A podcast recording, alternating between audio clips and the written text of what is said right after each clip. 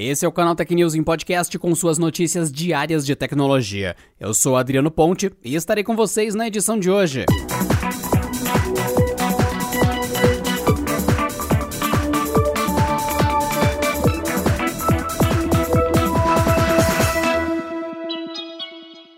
Esta semana começou bem para Elon Musk, com o anúncio da entrada da Tesla no índice S&P 500 das maiores empresas em dezembro. O CEO da montadora supera Mark Zuckerberg do Facebook e ocupa a terceira posição entre as pessoas mais ricas do mundo. Agora ele só perde para Jeff Bezos, da Amazon e Bill Gates. O anúncio da entrada da Tesla foi feito no início da semana e ocorre após meses de especulação. Aliás, essa expectativa ajudou a impulsionar uma alta de quase cinco vezes nas ações da companhia nesse ano. A empresa tem um valor de mercado mais alto do que qualquer montadora do mundo e segue à frente de nomes como Toyota, Volkswagen, General Motors, enfim. Isso apesar de produzir apenas uma fração da quantidade de veículos. Nesse ano, a estimativa de entrega é de até 500 mil veículos. Em comparação, a produção anual da Toyota é de cerca de 10 milhões de veículos. Como essa movimentação já era esperada há algum tempo, as ações da empresa apresentaram um aumento de 14%. Agora, com a entrada da pioneira dos carros elétricos, Musk viu seu patrimônio patrimônio líquido decolar em impressionantes 15 bilhões de dólares. Como resultado, a fortuna pessoal de Musk também teve aumento. O patrimônio líquido do empresário deverá chegar aos 117,5 bilhões de dólares, valor acima dos 106 bilhões de dólares de Mark Zuckerberg. E por falar em CEOs sob holofotes, Marissa Mayer, ex-CEO do Yahoo, anunciou nesta quarta-feira, dia 18, seu retorno ao mercado, mais precisamente à frente da Sunshine, uma startup de aplicativos de consumo. Esse é o primeiro empreendimento da executiva desde que ela deixou o comando do Yahoo após a empresa ser vendida em 2017 para a operadora Verizon por 4,48 bilhões de dólares. Em sua volta, a startup comandada por Mayer está lançando o Sunshine Contacts. Trata-se de um aplicativo de catálogo de endereços que usa inteligência artificial para encontrar e mesclar contatos duplicados, além de preencher informações incompletas e manter continuamente esses dados atualizados. O app se integra com a agenda de contatos do iOS, bem como o Gmail, e será gratuito para todos os usuários do sistema operacional da Apple, a partir de um convite. Para Meyer, trabalhar em aplicativos de consumidor é um retorno às raízes. Ela construiu sua reputação na indústria de tecnologia como líder de produto durante sua gestão no Google.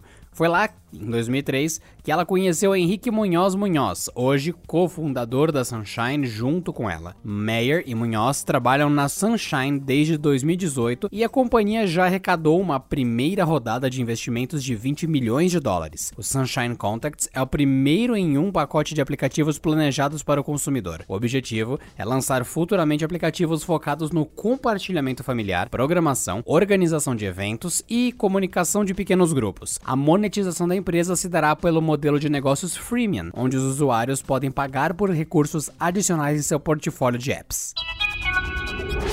A Microsoft anunciou nesta quarta-feira mais uma etapa relacionada à expansão de sua infraestrutura de cloud no país. A partir de hoje, a empresa passa a disponibilizar os serviços da sua suíte de produtividades na nuvem, a Microsoft 365, com dados de clientes armazenados em data centers no Brasil. De acordo com a companhia, isso incluirá os principais programas online do pacote. Isso inclui conteúdo do cliente no Exchange Online, SharePoint Online e OneDrive for Business. Além disso, os bate-papos do Microsoft Teams, mídia, imagens e dados de gravação de de reuniões também serão armazenados no país. Segundo a criadora do Windows, a disponibilidade do Microsoft 365 em território nacional dará suporte às empresas para que elas possam implementar inovação em seus respectivos setores. Isso permitirá que elas movam cada vez mais os seus negócios para a nuvem. Manter os dados no Brasil também atenderá às necessidades regulatórias de segurança e de conformidade das organizações, principalmente com a Lei Geral de Proteção de Dados já em vigor.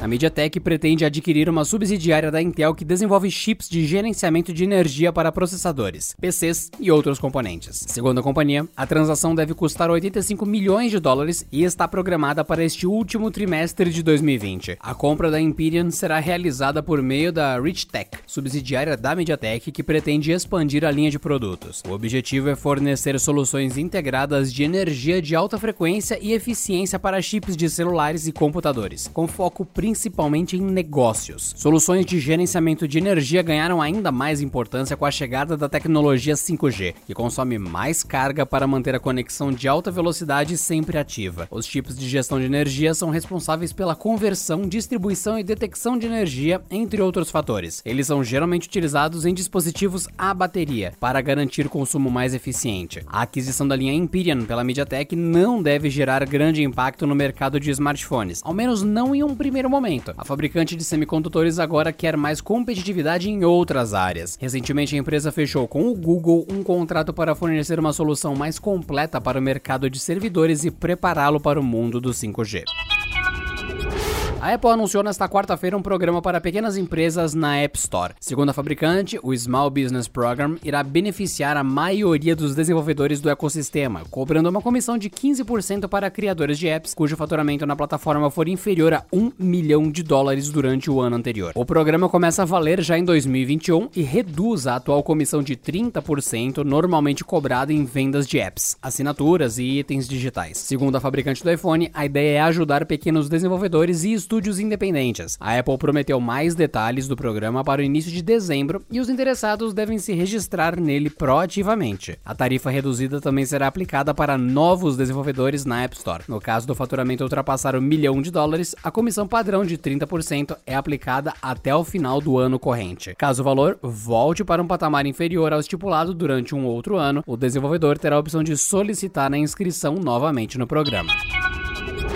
E por hoje é só, pessoal. Nos vemos na próxima edição do canal Tech News e Podcast, então bom descanso e até lá. Este episódio contou com o roteiro de Rui Maciel, edição de Gustavo Roque e editoria-chefe de Camila Rinaldi.